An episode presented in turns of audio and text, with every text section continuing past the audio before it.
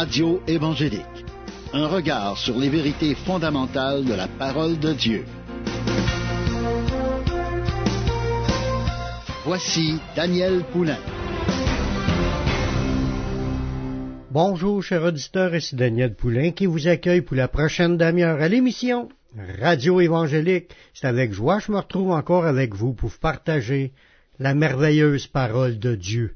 À chaque émission, on a des sujets bénissants, des sujets édifiants, parce qu'on s'entretient du livre de Dieu, la parole de Dieu.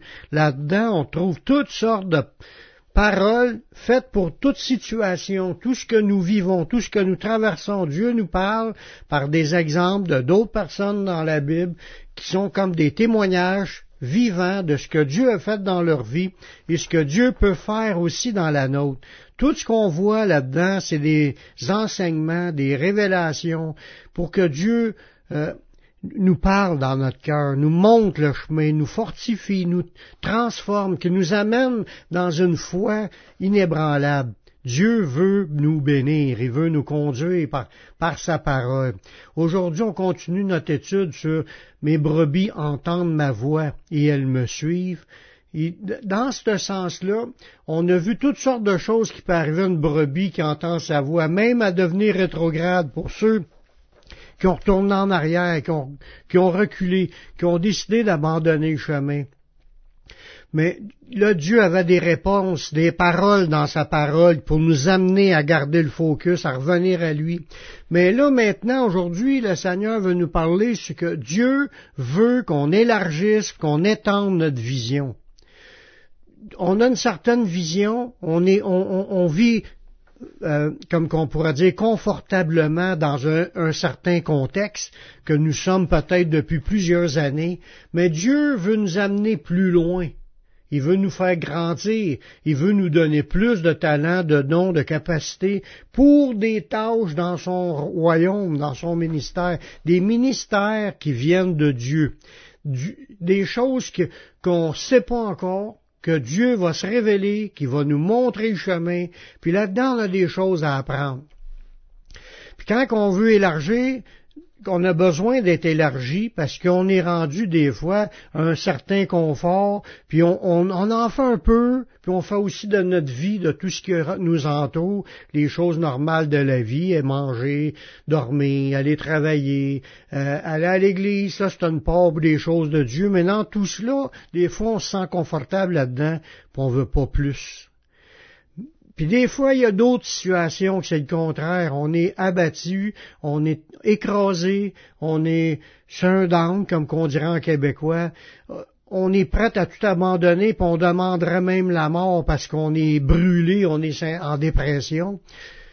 Dieu veut qu'on élargisse, on étende notre vision, qu'on élargisse notre manière de voir les choses, qu'on puisse apprendre à s'en remettre à lui, à lui faire confiance, à s'accrocher à ses promesses, puis de passer à travers ces moments-là, ou d'être à l'écoute pour avancer puis aller plus loin dans notre vie. Dans Isaïe chapitre 54, le verset 2, ça nous dit, Élargis l'espace de ta tente, qu'on déploie les couvertures de ta demeure. Ne retiens pas, allonge tes cordages et affermis tes pieux. On sait qu'au premier degré que quand on lit un texte, ça parlait des gens qui vivaient sous une tente. Puis ils se promenaient, ils, étaient comme euh, nomades, puis ils avançaient comme par exemple un peuple d'Israël dans le désert, puis ils installaient leur tente. Ici, c'est comme s'il nous parle de notre tente, mais c'est comme dans un sens figuré. Pour nous dire, élargis ta manière de voir les choses, élargis ta compréhension des choses, étends ta vision, laisse-toi parler par le Seigneur parce que le Seigneur veut que tu vois plus grand dans ta vie. Dans ce contexte-là, ça nous dit élargis l'espace de ta tente, l'endroit où on est confortablement assis. Il veut qu'on l'élargisse. Il veut qu'on regarde plus large que juste la zone qu'on est habitué de regarder. Il veut qu'on fasse la place, qu'on élargisse l'endroit où ce que nous sommes pour laisser entrer d'autres choses, parce que Dieu a d'autres choses à nous confier. Il dit qu'on déploie les couvertures de ta demeure, ça veut dire même pas juste sa largeur, sa hauteur. Laisse-toi pas étouffé par les petites affaires qui sont par-dessus toi, là, puis qui t'écrasent. Déploie les couvertures de ta demeure, laisse le soleil rentrer, rouvre, les, rouvre tout grand cette couverture, afin qu'elle ne te retienne pas, qu'elle t'empêche pas de grandir qu'elle t'empêche pas de devenir plus grand. Ça dit, ne retiens pas, allonge tes cordages, même ta tente quand elle est plus grande, plus large, plus haute, agrandis tes cordages, puis affermis tes pieux. Ça, c'est qu'est-ce qui retient, qui, représente la solidité de ta vie. Des fois, on est ébranlé par toutes sortes de choses. Notre tente est faible, mais il nous dit d'élargir nos cordes, puis de planter des piquants encore plus profonds, pour que ta cabane tienne debout, peu importe ce qui arrivera, peu importe les épreuves dans lesquelles tu traverses.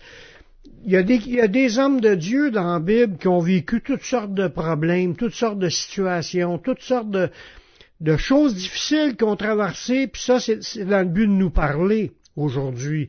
Parce que des fois, on passe la même chose. Au sens figuré, on, vit la même affaire. On est rendu au même niveau que certaines personnes dans, dans, les exemples que Dieu nous donne dans sa parole. Comme un exemple, que parfois, dans un moment de dépression ou de découragement, on a une vision pessimiste de nous-mêmes ou de l'œuvre de Dieu. Des fois, on se compare aux autres, puis notre vision est pessimiste. On voit des grosses églises qui ils baptisent 100 personnes, 150 personnes, puis peut-être que tu es dans une petite église, puis vous êtes à peu près à 20-25, puis qu'il y a un âme qui accepte à tous les deux ans, mettons. C'est sûr que ça paraît décourageant. C'est sûr qu'il y a des choses qui peuvent nous affecter. On regarde l'état de l'Église jusqu'on est, puis peut-être qu'il n'y a pas gros de personnes qui peuvent s'impliquer, peut-être que, comme je disais tantôt, il n'y a pas gros de progrès à l'œil qui se fait. Puis là, en se comparant aux autres, on devient pessimiste, on devient peut-être découragé, ou peut-être qu'il y en a qui ont commencé à parler contre nous autres parce qu'on parle de la parole de Dieu, puis que les gens sont pas contents, puis qu'il nous regarde aller, puis il, nous décourage avec le manière de parler, puis on tombe dans un, état d'apitoiement ou un état de, de rabaissement, d'humiliation, puis on pense que Dieu est pas avec nous, etc. Ça arrive des situations de même. C'est arrivé même à des gens dans l'Ancien Testament, comme un exemple, le, prophète Élie. Je vais vous lire l'histoire du prophète Élie pour pouvoir regarder certains détails là-dedans qui sont vraiment comparable à notre vie et à qu'est-ce qu'on peut traverser en tant que chrétien. on voit ça, cet exemple-là, cette histoire-là, dans 1er roi au chapitre 19, les versets de 1 à 4. Achab rapporta à Isabelle tout, à Jézabel tout ce qu'elle avait, fait Élie et comment il avait tué par l'épée tous les prophètes. Jézabel envoya un messager à Élie pour lui dire que les dieux me traitent dans toute leur rigueur. Si demain à cette heure je ne fais pas de ta vie de ce que tu as fait de la vie de chacun d'eux. Élie voyant cela, il se leva puis s'en alla pour sauver sa vie. Il arriva à Beersheba, qui appartient à Judas, et il laissa son serviteur pour lui, il alla dans le désert où, après une journée de marche, il s'assit sur un genêt et demandait la mort, en disant, C'est assez, maintenant éternel, prends mon âme, car je suis pas meilleur que mes pères. On va aller faire une pause musicale, puis on revient tout de suite après la pause en écoutant un chant de Daniel Bourque dans mes épreuves.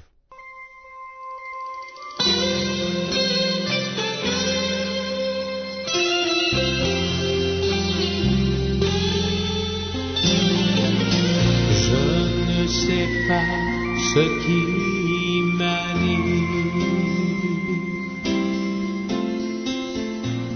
Seigneur, je n'ai plus le contrôle.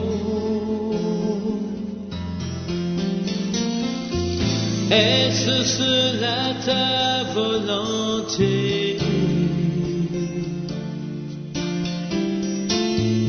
Suis-je appelé à succomber?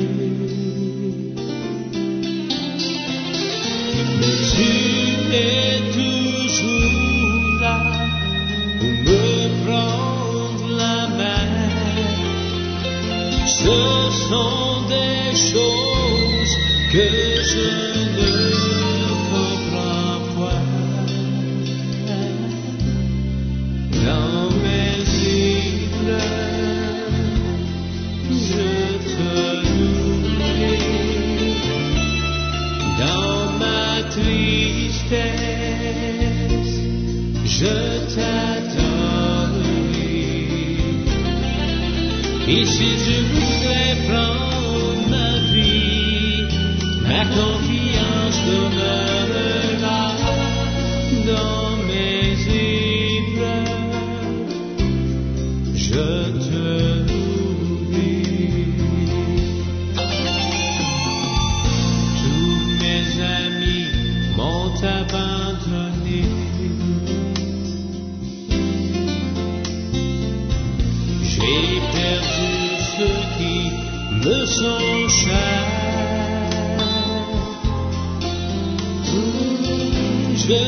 ne sais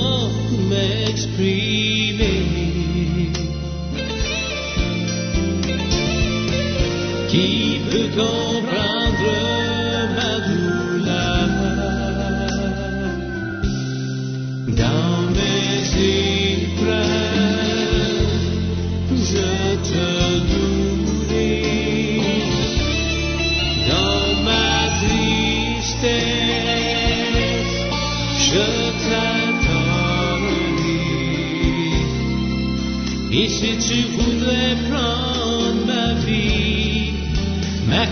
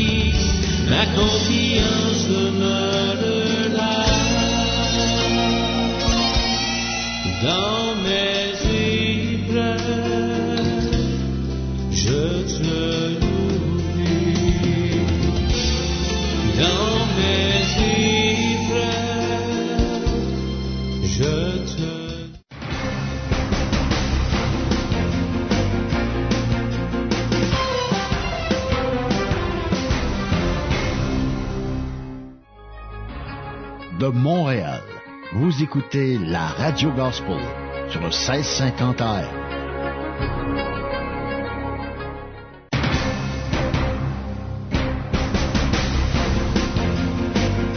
Vous écoutez l'émission Radio Évangélique avec Daniel Poulain.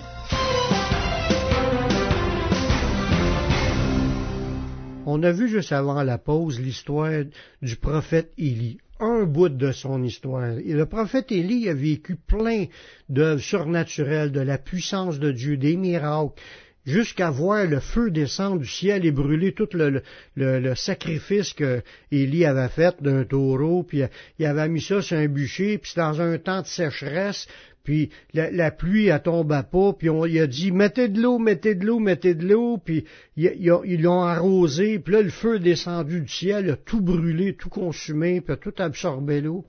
Des miracles comme des résurrections ou toutes sortes de choses qui est arrivées, des multiplications de, de vin, puis euh, etc., de pas de vin, de- de- d'huile et de, de farine, toutes sortes de miracles que Dieu a permis, qui sont écrits dans la parole, qui sont, nous a laissés comme exemple.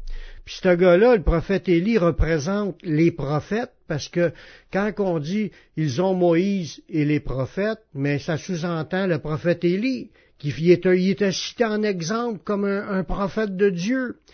Élie représente les prophètes, puis dans, son, dans sa vie, il y a eu une pause qui était découragée, dans un découragement.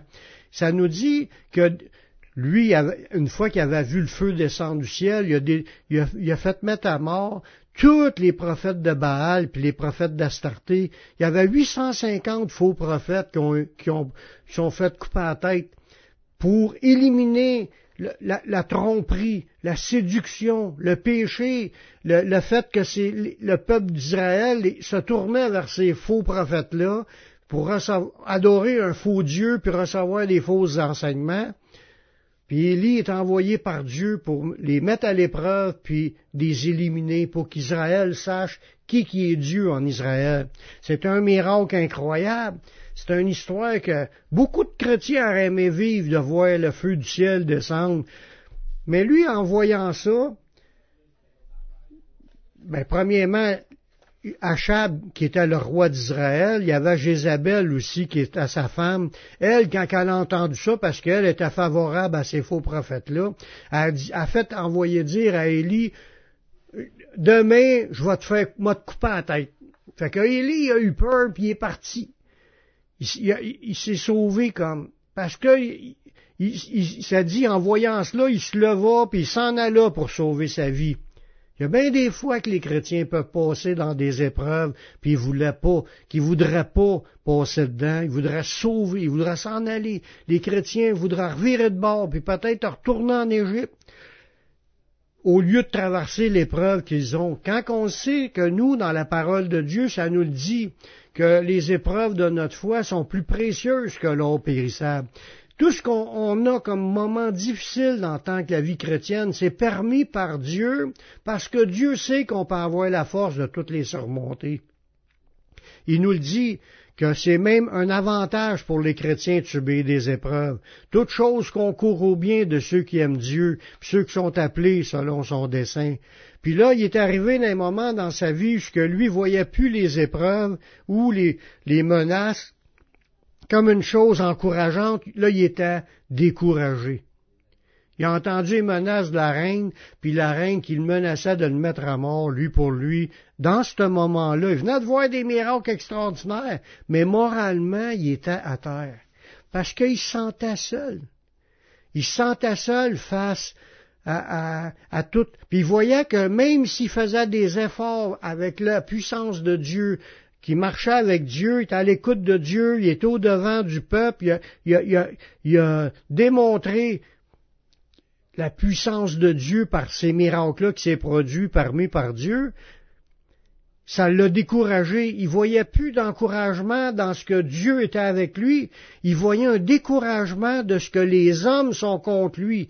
Puis c'était pas tous les hommes, c'était juste une femme qui était contre lui. C'est sûr que c'était la reine, mais quand même, c'était juste une femme qui était contre lui. Le reste du peuple, il était convaincu que l'Éternel, c'est lui qui est l'Éternel. Yahweh, c'est lui qui est Dieu. Ils l'ont tout confessé. Mais cette femme-là s'est entêtée à vouloir menacer, comme le diable pourra faire, cherchant qui dévorer. Mais dans son continu l'idée, là, il s'est sauvé, il a, comme reculé, il était retourné en arrière, il, ne voulait pas affronter cette épreuve-là. Puis ce qu'il a vu en elle, c'est qu'elle lui a dit une parole de mort, une parole pour le décourager, une parole pour le jeter à terre, une parole pour y faire peur, parce qu'on sait bien que quelque, personne peut nous faire quelque chose si Dieu ne le permet pas. Mais Élie savait ces choses-là, puis il, avançait avec courage dans sa vie, mais à cette preuve-là, il était découragé, puis il a décidé de revirer de bord. Pour lui, il s'en alla dans le désert, puis après une journée de marche, il s'est assis en dessous d'un arbre, puis là, il a demandé la mort. Il voulait mourir. Il était comme dame, dans une dépression. Il en pouvait plus cette parole-là de cette femme-là l'avait acheté à terre Pourtant, il savait que Dieu était avec lui, puis que Dieu lui a fait voir des miracles incroyables. Mais à ce moment-là, c'était trop. C'est comme si ses forces morales, qui d'habitude sont renouvelées quand on prend du temps avec Dieu, mais il était découragé, puis commençait à douter de son appel, de douter ce qui, qui qu'il était, de douter que Dieu était avec lui. Il pensait pas à cela, il pensait qu'à mourir, à abandonner. Il a dit à Dieu, c'est assez maintenant, éternel, prends mon âme, car je suis pas meilleur que mes pères. Dans cette phrase-là, on voit le problème. C'est que vu qu'il n'a pas vu l'ensemble du peuple se tourner vers Dieu, il a vu une personne qui s'est pas tournée vers Dieu, que c'était assez pour le jeter à terre, puis il pensait que sa vie était un échec. Il pensait que sa vie avait rien, elle rien servi, qu'il était prêt à tout lâcher puis demander la mort parce qu'il y avait eu une opposition. Mais dans la prochaine émission, on va voir des choses que ce qui s'est passé avec le prophète, puis avec Dieu, comment Dieu lui a parlé, puis que c'est comment Dieu qui l'a béni pour le remonter. Mais je te parle à toi qui m'écoutes présentement. As-tu fait la paix avec Dieu? As-tu reçu Seigneur Jésus comme ton sauveur personnel, comme ton Seigneur, afin que tu puisses marcher avec lui, apprendre à connaître Dieu, puis à marcher avec Dieu? mais je t'offre à faire cette prière avec moi. Père, je reconnais que je suis un pécheur, je reconnais que je suis perdu, mais je sais que Jésus-Christ, il est mort sur la croix, il a versé son sang pour que je puisse être pardonné. J'accepte Jésus comme mon sauveur, comme mon Seigneur. Prends ma vie, je la donne. Je veux te suivre, je veux te servir tous les jours de ma vie et donne-moi ton Saint-Esprit pour qu'il me conduise dans la voie de la vie éternelle. Amen. Si tu as fait cette prière, sache que Dieu l'a entendu, puis Dieu a pardonné tes péchés. Tu es maintenant sauvé, maintenant marche avec le Seigneur. Sers le Seigneur. Va dans une église évangélique pour entendre prêcher la parole de Dieu. Va sur mon site, publicationévangélique.com. Tu vas trouver une foule d'enseignements qui vont t'aider à grandir spirituellement, qui vont faire de toi un disciple. C'est tout le temps que j'avais. Je vous laisse un dernier chant de Serge Leclerc, malgré les circonstances. Ici Daniel Poulain qui vous dit à la prochaine pour une autre émission Radio Évangélique. Que Dieu vous bénisse.